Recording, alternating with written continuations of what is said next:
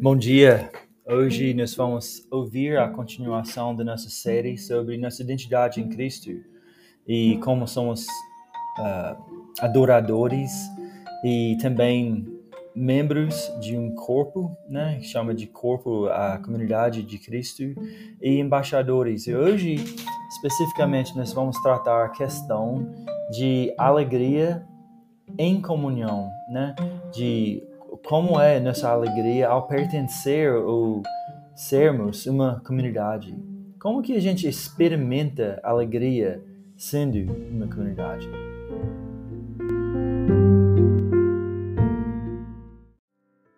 Bom dia, gente. Bem-vindos para mais um culto hoje a Deus e com Deus aqui, né, na nossa comunidade. Eu quero orar mais uma vez, colocar esse tempo aqui à disposição do Espírito de Deus e porque Ele vai falar conosco. Deus,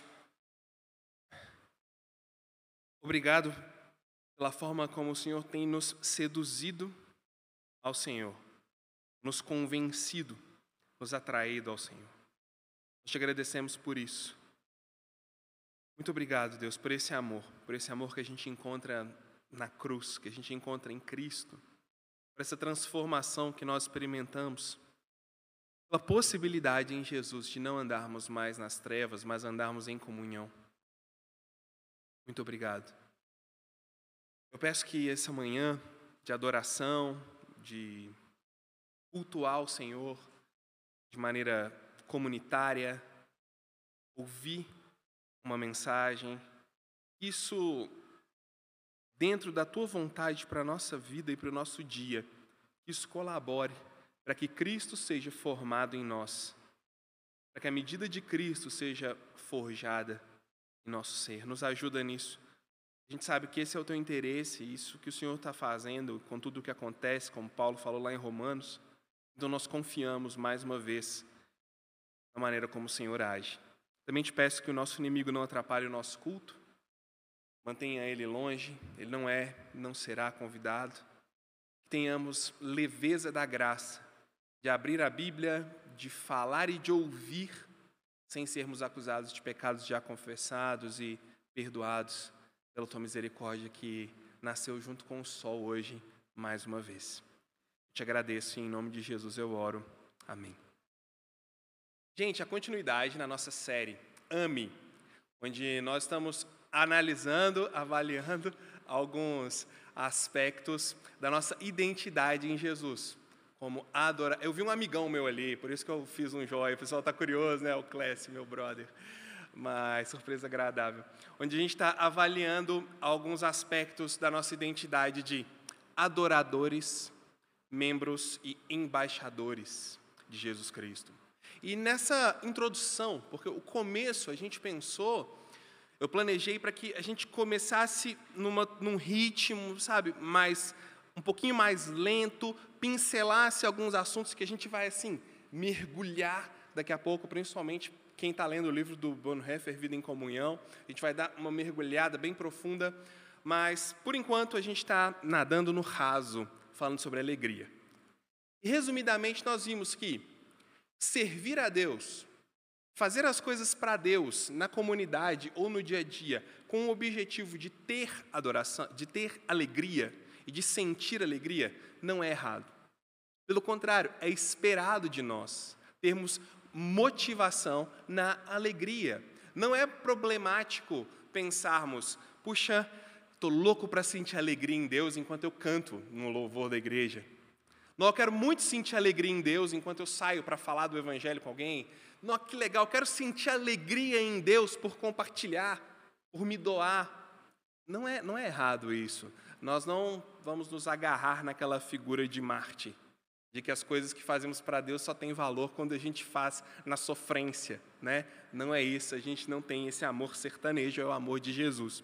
Na segunda mensagem a gente viu que o adorador experimenta alegria quando ele se entrega em adoração.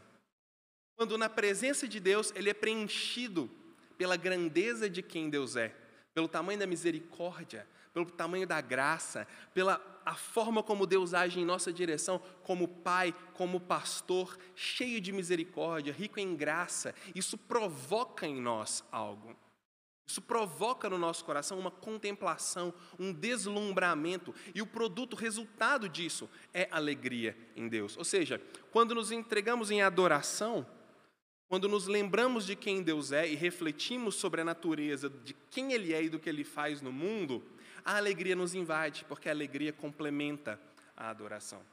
E hoje nós vamos falar um pouquinho sobre a nossa alegria ao pertencer, ao sermos uma comunidade, tá? sobre como a gente experimenta alegria sendo ainda uma comunidade. Eu escuto direto o pessoal quando eles descobrem que eu sou pastor, eu custo para falar, eu fico igual um agente secreto, eu falo várias coisas, menos que eu sou pastor. É, até coach espiritual eu já falei que eu sou, mas isso é conversa para uma outra hora. Mas eles falam assim, nó, é, né, lidar com gente é complicado, né? Já ouviu isso? Não, lidar com pessoas é complicado. Mas assim, o que, que a gente não faz? O que, que a gente não faz e não lida com pessoas, né? Tudo a gente lida com pessoas. Então, deve haver alguma alegria em viver em comunidade. E essa alegria vem quando a gente lembra ou aprende ou é relembrado de algumas características benéficas da comunidade na nossa vida. Olha só, Vamos pensar junto aqui. Quando a gente fala, quer ver, de seitas ou comunidades secretas, comunidades né, misteriosas e tal, normalmente eles têm um ritual iniciático, um, não ciático, iniciático, tá? um ritual de iniciação, que a pessoa precisa passar para ela ser membro daquilo ali. Ou ela precisa comer alguma coisa, dar algo. Às vezes esse ritual envolve dor, envolve sangue, envolve morte, envolve sofrimento. Não é verdade? Existem várias comunidades que a pessoa precisa passar por algo bem severo para fazer parte. E o cristianismo é a mesma coisa. Você sabia disso? Para fazer parte de uma comunidade cristã, você também precisa experimentar dor, sofrimento público, morte, um ritual de inicialização. Precisa, não precisa? Só que a diferença no cristianismo é que o fundador da nossa comunidade já fez isso para nós. Essa é a diferença. Enquanto em vários segmentos você precisa provar o seu valor com seu sangue, no cristianismo, aquele que criou a comunidade já provou todo o valor necessário para que a gente possa fazer parte. Ele já abriu as portas da comunidade. E esse sofrimento, né, como João fala lá no capítulo 1, e ele veio até nós e nós vimos a sua glória, glória como do unigênito do Pai. Onde foi essa glória? Quando ele foi levantado naquela cruz. Quando ele foi levantado na cruz do Calvário, naquele monte, naquele lugar alto, a glória de Deus foi exposta. Aquilo que era tido como vergonha, como humilhação, era o ritual de inicialização seu e meu na comunidade de Jesus. E foi justamente nesse ritual a gente não precisa mais passar, e ele já fez, que a comunidade cristã teve início, que as portas foram abertas e ela se tornou pública, se tornou aberta, que a família de Deus, a mesa do Cordeiro, se tornou, como Pedro falou, para todos os homens. Porque Deus deseja que todos cheguem ao pleno conhecimento da verdade. E essa comunidade que Jesus escancarou as portas, que ele martirizou a si mesmo para que existisse. Que benefícios essa comunidade tem para quem faz parte dela? Porque, voltando ao exemplo das comunidades secretas, existem também pactos em comunidades secretas. Existem acordos com chavos de cuidado, de zelo, de manutenção, de confrarias mesmo. E a comunidade do Cristo? Que benefício ela traz para os seus membros? Por que, que é bom? Por que, que é legal fazer parte da comunidade do Cristo? desse doido que se sacrificou e que pagou o ritual de inicialização de todas as pessoas? É isso que eu quero responder para você brevemente hoje de manhã. Você abrir sua Bíblia em Mateus capítulo 16. Mateus capítulo 16. Vamos lá.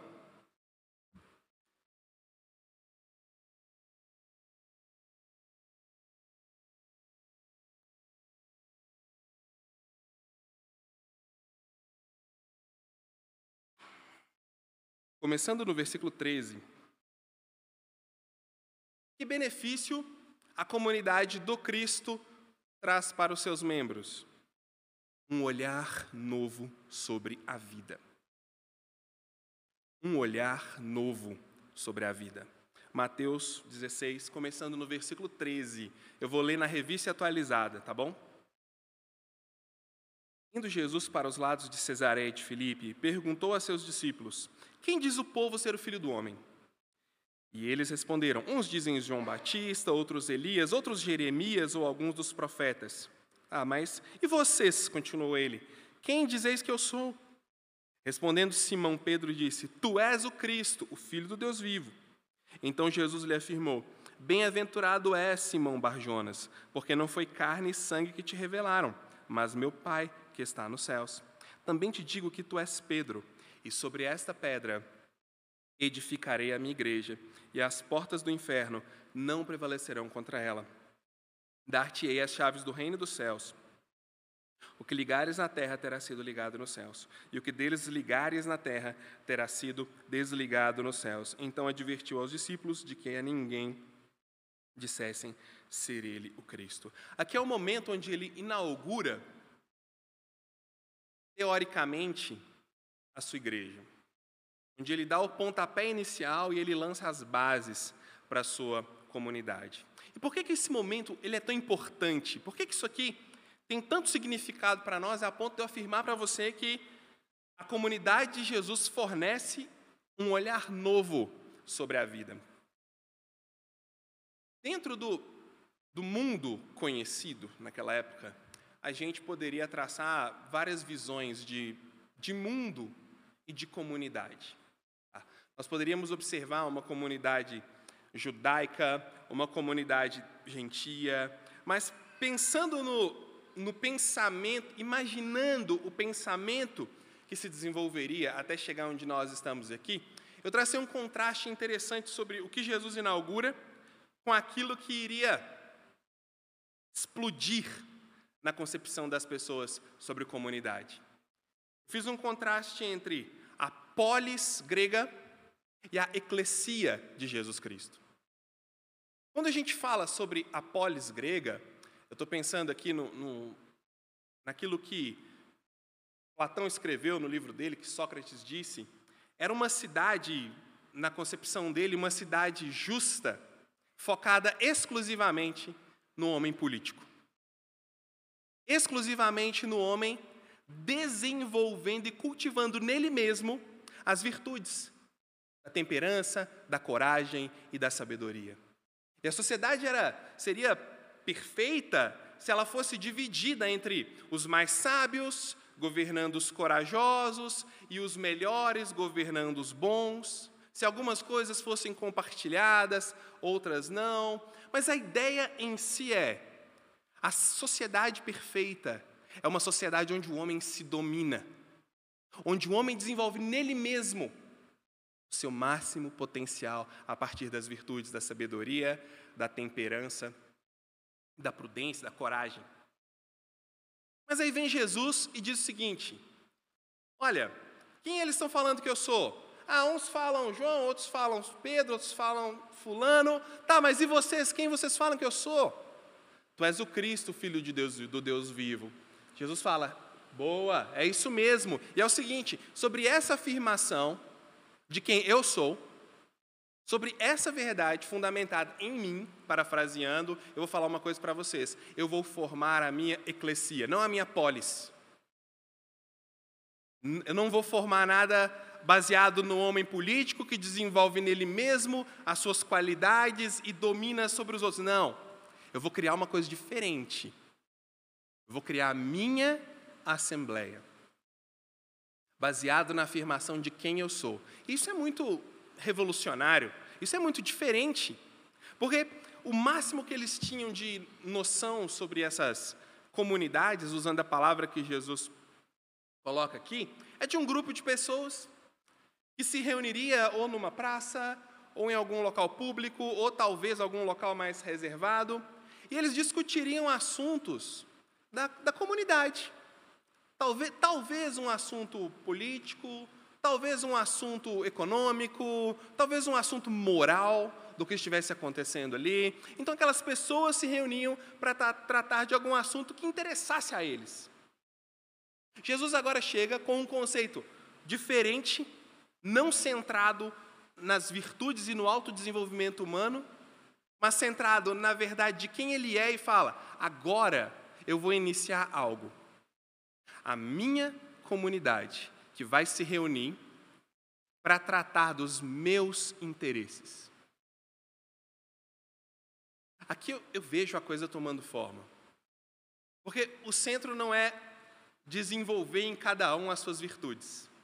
Estava olhando, dando uma passeada em algumas mensagens, né? Que a gente escuta e alguns pregadores e tal, pegando uma coisa ali e outra aqui. E sabe o que, que eu percebi? O quanto nossas pregações são platônicas. Sabe por quê? Olha, o que Deus te deu, está na hora de você começar a desenvolver o que Ele te deu.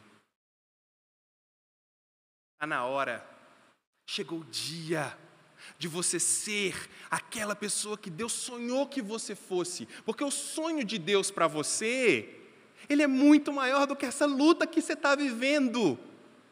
Ele é muito maior do que aquilo que falam de você, porque você vai vencer se você se entregar ao plano de Deus. Gente, isso é sobre, você percebeu? Isso é sobre nós. Isso é uma eclesia, uma reunião que se junta para cuidar de si mesmo e dos seus próprios interesses. O que Jesus está falando é: eu vou criar um grupo de pessoas diferente do conceito que vocês têm, que vão se reunir baseadas numa afirmação. Eu sou o Cristo. Eu sou o Salvador, aquele que veio para libertar. A partir disso, vocês vão discutir a vida. Olha que profundo. Jesus está dizendo: eu vou criar algo onde a referência para a vida é a verdade de quem eu sou. Por isso, a comunidade cristã tem como benefício para quem participa dela um novo olhar sobre o mundo. Porque para de ser sobre o quanto eu desenvolvo virtudes, não que as virtudes sejam ruins, mas sobre o quanto eu sou bom, sobre o quanto eu aprimoro a mim mesmo, sobre o quanto Deus sonhou comigo. Mas passam a ser sobre quem Jesus é e o que ele pensa sobre a realidade. Um rápido exercício. O que Jesus fazia? Lembra quando ele fala com, com os discípulos: Oh, minha, minha comida é fazer a vontade do meu Pai, é fazer a vontade de quem me enviou. E o meu Pai está trabalhando até agora, e o que eu faço é trabalhar também. E o que, que Deus fazia? Deus restabelecia, Deus curava, dava sentido na vida, pegava pessoas excluídas, rotuladas, machucadas pela sociedade em que elas viviam, pessoas periféricas, e trazia elas para a dignidade, para o centro. Lembra do leproso? Todo mundo via um leproso, saia correndo. O pessoal chegava perto de um leproso, se afastava. Porque se eles encostassem, tocassem, se relacionassem com um leproso, eles ficariam leprosos. Jesus faz o contrário, ele vê um leproso, ele vai lá e abraça o cara. E ao invés de Jesus ficar doente, ele fica curado. A comunidade do Cristo, a eclesia do Cristo, é uma comunidade que se reúne para pensar a vida a partir de quem Ele é e a partir do que Ele faz. Para olhar a realidade não a partir das nossas preferências. Porque preferências nós temos muitas. Cada um de nós tem uma preferência sobre algo e nós vamos discordar de maneira sadia sobre muitos aspectos. Mas sobre quem é o Cristo e sobre o que ele faz, como Paulo disse, tende em vocês um só pensamento, uma só fé, e trabalhem juntos por essa fé. Então, a comunidade cristã, quando ela é fundamentada em quem é o Cristo, ela é a eclesia do Cordeiro. Ela é a comunidade do Cristo, que enxerga a vida a partir dos olhos dele. Deixa eu te falar uma coisa. Talvez esse é um dos anos em que nós mais vamos precisar enxergar a vida a partir do pensamento do Cristo. Esse ano nós temos pandemias, problemas econômicos, problemas sociais, temos eleições. E sabe de uma coisa? A igreja ela não é apolítica, ela é apartidária, porque a gente conversa sobre política. Nós somos seres políticos, mas a igreja do Cordeiro ela é apartidária, porque o partido dela é o Cristo. Então nós vamos precisar enxergar a política aos olhos de Cristo, aos olhos do Evangelho. E cá entre nós vai ser difícil. Nós vamos ser bem testados nesse ano. Mas isso é um benefício que a comunidade do Cordeiro nos dá. Nós não somos vítimas presas para nenhum tipo de narrativa, seja ela social, econômica ou política. Nós não somos presas para isso. Porque nós temos a verdade de quem Ele é e do que Ele faz. E é isso que deve orientar o que nós fazemos aqui. Por isso que a comunidade, um benefício da, comu da comunidade é um novo olhar sobre a vida. Que benefícios a comunidade traz para nós? Um ambiente de proteção e de cuidado. Gálatas, capítulo 6, versículos 1 e 2. Gálatas 6, 1 e 2.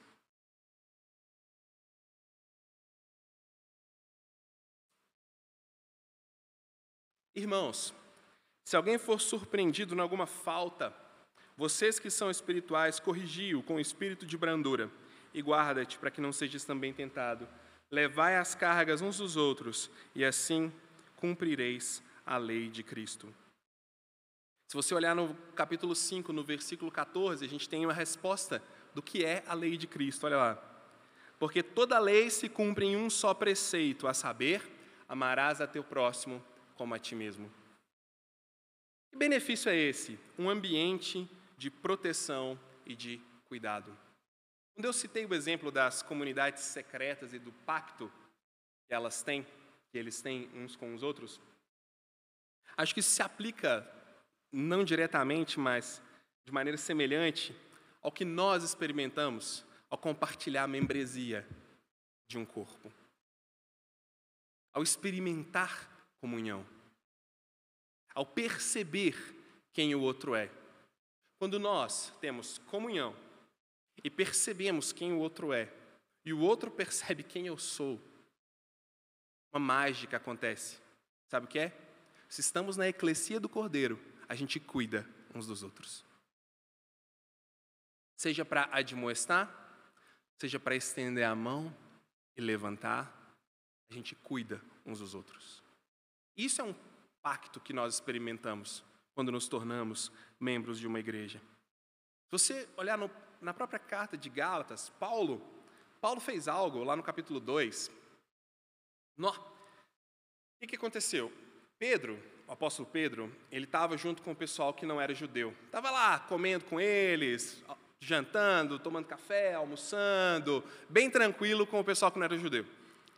Chegou o pessoal que, que era judeu, Pedro já foi, sabe? Foi ficar com os judeus. Paulo foi lá e falou assim: Que é isso, cara? Como assim? Então quer dizer que você vem aqui, experimenta as coisas com eles, come com eles, participa, e depois você quer obrigar eles a viverem como judeus? Mas você está com a cabeça. Você esqueceu, rapaz, da visão que Deus deu para você? Tudo é limpo, levanta, mata e come. Quando Deus faz um monte de animais considerados impuros aparecerem num lençol para ele, dizendo para ele: oh, a fé também é para os não-judeus. Paulo foi lá e repreendeu o apóstolo Pedro. Isso foi de crescimento para ele. Só ler as cartas dele. Você não vai perceber essa acepção mais. Esse pacto nós só podemos experimentar no mesmo contexto que eles estavam. Eu achei isso muito legal. Sabe onde? Ao redor da mesa na comunhão. Gente, com todo respeito às suas seus pensamentos sobre os distanciamentos e tudo mais. Mas aqui não dá muito certo esse negócio de a gente só se ver através de uma telinha não. Não dá muito certo esse negócio de a gente só se encontrar domingo no culto e gente precisa sentar à mesa junto. Olhar no olho. Tem que conhecer. Tem que sentir o perfume e sentir os maus odores. Porque aí a gente experimenta comunhão. Esse é o objetivo das comunidades regionais. Aí a gente consegue ver quem nós realmente somos. E sabe de uma coisa? Se nós somos eclesia, comunidade de Jesus, que vê a vida a partir de quem Ele é e do que Ele faz, tá tudo bem as pessoas saberem quem eu sou de verdade. Isso é maravilhoso. Eu não preciso mentir. Não preciso fingir ser alguém que eu não sou. Contam a história de um pastor, eu ouço essa história há bastante tempo, de que os filhos dele chegaram para ele e falaram assim: só de pensar nisso eu arrepio de medo dos meninos falarem isso comigo. Mas os meninos deles chegaram para ele e falaram assim: Papai, eu queria tanto que a gente morasse na igreja. Por que, meu filho? Você gosta tanto assim do culto? Não, é porque lá você é bonzinho. Já pensou? A gente não precisa disso, gente. Se a gente é a comunidade do Cordeiro, nós podemos ser quem nós realmente somos. Porque está todo mundo no mesmo barco todo mundo lutando do mesmo jeito. Está todo mundo resistindo a algo, perseverando em algo e, gente, caindo em outro algo. Estamos todos nessa mesma caminhada. Como nós falamos, é para isso que 1 João 1 foi escrito, 1,9. Se confessarmos os nossos pecados, Ele é fiel e justo para nos perdoar os pecados e nos purificar de toda injustiça. E aí Tiago vai dizer: confessem os seus pecados uns aos outros, experimentem comunhão. Vocês vão experimentar um ambiente de proteção e de cuidado. Eu estou falando aqui, em primeiro lugar, do cuidado espiritual, do zelo que temos, que deveríamos ter a vida uns dos outros. Aí tem afinidade, tempo, vontade, tem muitas coisas envolvidas, mas o princípio é esse: comunhão, comunidade. Mas tem também o outro lado, que Tiago também vai falar. Se você vê o seu irmão passando uma necessidade e dá um tapa nas costas dele e fala: vai em paz, vai com Deus, seja forte e corajoso. Que fé que é essa? Há três semanas eu fui num bairro, numa igreja lá de um amigo meu, é, muito longe o bairro, fica muito longe. Eu nunca tinha ido lá.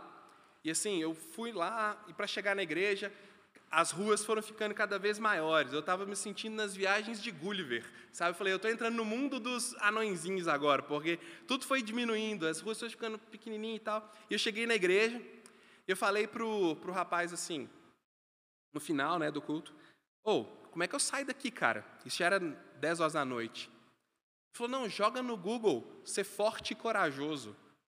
falei, cara, mas você lembra do que, que Tiago falou? Você vê seu irmão passar uma necessidade, você dá um tapinha nas costas dele, eu custei para sair de lá. Eu entrei em cada lugarzinho lá que eu não conseguia virar o carro, eu tive que fazer umas ré cabulosas. Rafael, por que você está contando essa história tosca? Quantos irmãos nossos estão adentrando ruazinhas estreitas, as dificuldades que eles estão passando, né? Quanta gente não está conseguindo manobrar na vida por dificuldades, sejam elas espirituais ou materiais, perdidos, angustiados. E o que é, nós não, mas o que eles escutam de muita gente é: Deus te ajude. Se nós somos eclesia do Cordeiro, se nós somos a comunidade que vê a vida com o olhar de Cristo, a gente faz alguma coisa.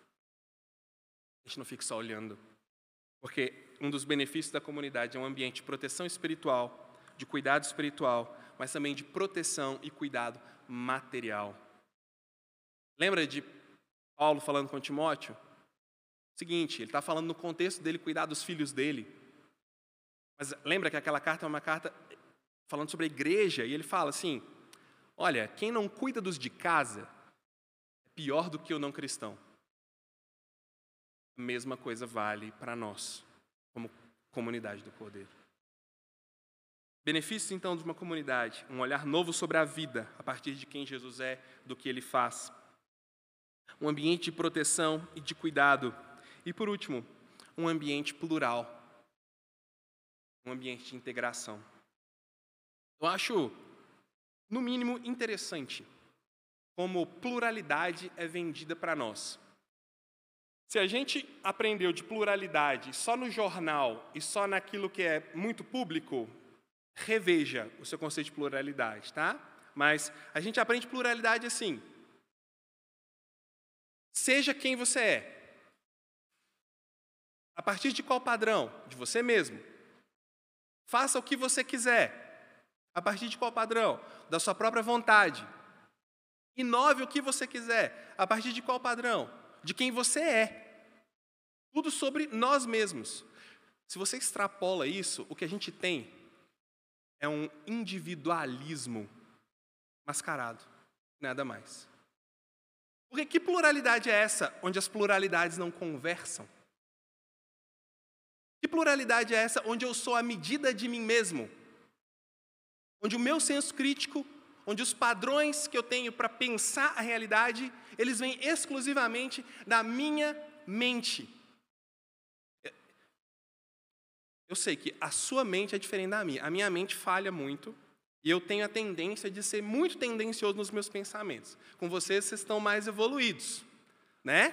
Porque eu não. Eu, quando eu vou pensar alguma coisa sobre mim mesmo, eu já percebi. Eu estou sempre certo. O meu time é sempre o melhor. A minha cor é sempre a mais bonita. Aquilo que eu faço é sempre mais bem feito. Mas vocês eu sei que é diferente, né? Vocês não são tendenciosos assim. Perceberam, gente? Na igreja a gente tem pluralidade que conversa. Pluralidade que dialoga. Pluralidade que tem liberdade para se expor, para servir, para ser servido, para pensar, para repensar, para aprender e para reaprender. Porque isso é pluralidade. Não a ditadura do individualismo, que talvez muitos estão presos nela. Onde que você está vendo isso, Rafael? 1 Coríntios capítulo 12. Paulo fala umas coisas interessantes. 1 Coríntios 12. Volta um livrinho aí na sua Bíblia, você deve estar em Gálatas, né? Vai lá para 1 Coríntios 12. Volta um pouquinho. Vai ter 2 Coríntios, 1 Coríntios 12. Começando no versículo 13, fala assim, ó. O texto é um pouquinho mais longo, mas vale a pena. Porque assim como o corpo é um e tem muitos membros, e todos os membros, sendo muitos, constituem um só corpo, assim também com respeito a Cristo. Olha, ele está usando o corpo humano em comparação com a igreja. Muitos membros diferentes, todos servindo ao mesmo propósito, cada um com a sua função, cada um com a sua individualidade, mas sem individualismo. Você vai ver daqui a pouco ele falar do individualismo, vai ser interessante. Pois em um só Espírito todos nós somos batizados, em um só corpo, quer judeus, quer gregos, quer escravos, quer livres, e a todos nós foi dado beber de um só Espírito. Porquanto também o corpo não é um só membro, mas muitos. Se, olha aqui, se disser o pé, porque não sou mão, não sou do corpo, nem por isso deixe de ser do corpo. Se o ouvido disser, porque não sou o olho, não sou do corpo, nem por isso deixe de ser. Ele está fazendo o pensamento contrário do individualismo. Ou não dá para você falar assim, não, não, ó, eu, eu sou só o ouvido. Não, você é do corpo também. Agora você completamente autêntico. O mito da autenticidade do nosso tempo, né? Depois a gente pode conversar disso, mas eu vou ser completamente autêntico, agora eu vou ser só orelha. Não dá. Está no corpo. Você pode ser orelha se você estiver no corpo. Só tem valor a individualidade se ela está no todo. Senão ela se torna individualismo. Perceberam isso? Se todo o corpo fosse olho, onde estaria o ouvido? Se todo fosse ouvido, onde o olfato? Mas Deus dispôs os membros, colocando cada um deles no corpo como lhe aprouve. Se todos, porém, fossem um só membro, onde estaria o corpo? O certo é que há muitos membros, mas um só corpo. Não podem os olhos dizer à mão: Não precisamos de você, nem ainda a cabeça aos pés: Não preciso de vocês. Pelo contrário, os membros do corpo que parecem ser mais fracos são necessários. E os que nos parecem menos dignos no corpo, a estes damos muito maior honra.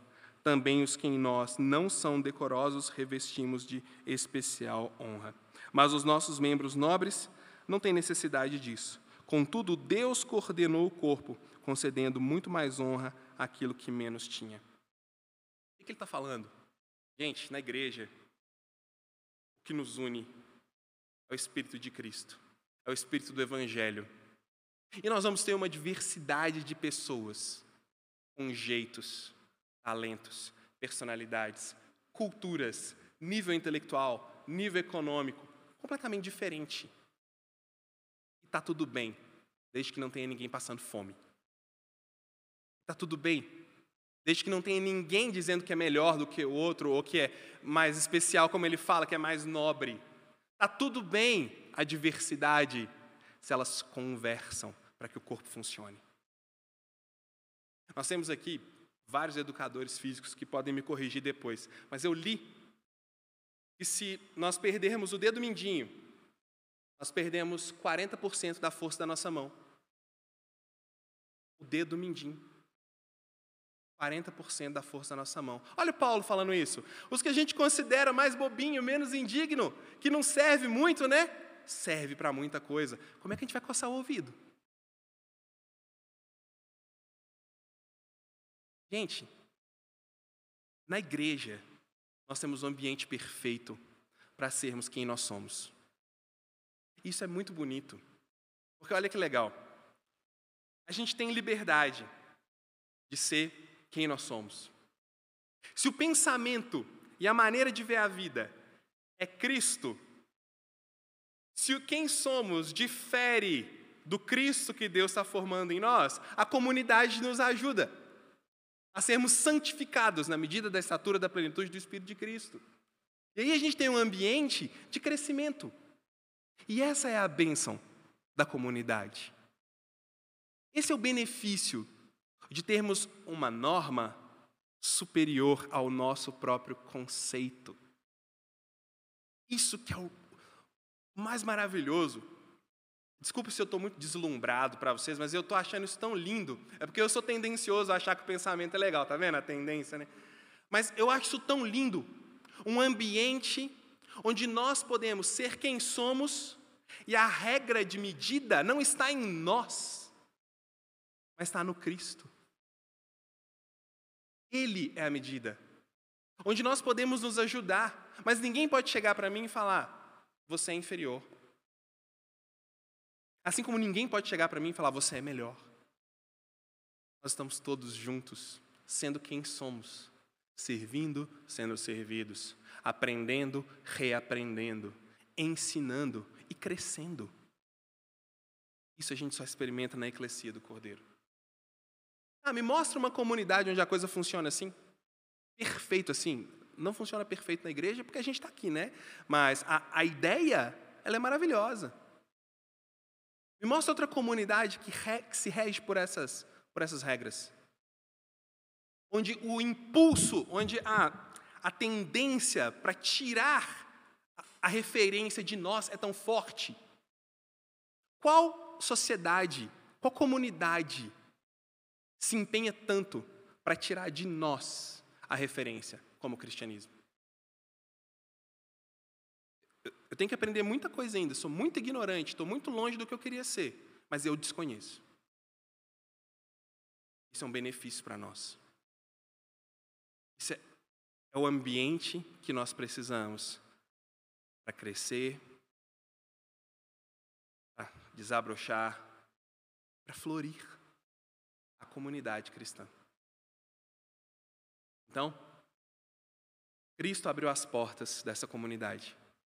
Ele cumpriu os rituais iniciáticos de dor, de humilhação, de morte e de ressurreição. E ele estabeleceu que quem ele é e o que ele faz é a medida para todos os que vão se relacionar nessa comunidade. E os que se relacionam debaixo dessa medida, que é o Cristo, eles vão invariavelmente experimentar um ambiente de proteção e de cuidado e um ambiente de pluralidade verdadeira. Eles vão experimentar uma comunidade onde Cristo está sendo formado neles, para a glória de Deus. Esses são os benefícios da comunidade cristã. Agora, eu faço para mim mesmo a pergunta: como é que eu não vou experimentar alegria numa comunidade dessa? Pensa, gente, comunidade sem rótulos. Só aí já estava bom. Sem rótulos. Comunidade com segundas chances. Tem mais chance, dá para ir de novo. A gente pode. Dá para aprender. Comunidade com tapa nas costas e abraço. Só na eclesia do Cordeiro a gente experimenta isso. Então, se você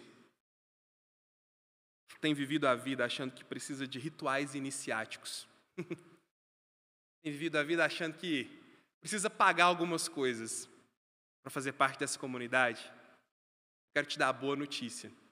O Verbo se fez carne, habitou entre nós, vimos a sua glória, foi levantado na cruz e abriu caminho para que a gente experimente essa comunidade. E, para quem já entrou pelas portas dessa comunidade, a gente tem mais do que a gente precisa para florescer, para desabrochar. Graças a Deus que nos dá Cristo e graças a Deus que nos referencia com tanto vigor no Evangelho. Que Deus te abençoe e que Deus nos ajude a ser uma eclesia de Jesus. Né? Vamos orar? Deus, muito obrigado pelo que o Senhor faz por nós. Obrigado por nos dar uma comunidade tão desafiadora. Obrigado por abrir diante de nós um horizonte tão promissor, porque não depende de nós. Muito obrigado, porque o Senhor tem operado no nosso coração. Querer o realizar de acordo com a tua santa vontade, para a tua glória. Ouve a nossa oração. Por favor, inclina os teus ouvidos a nós. Purifica, santifica a nossa comunidade. Em nome do Cristo, o Filho do Deus vivo, eu oro.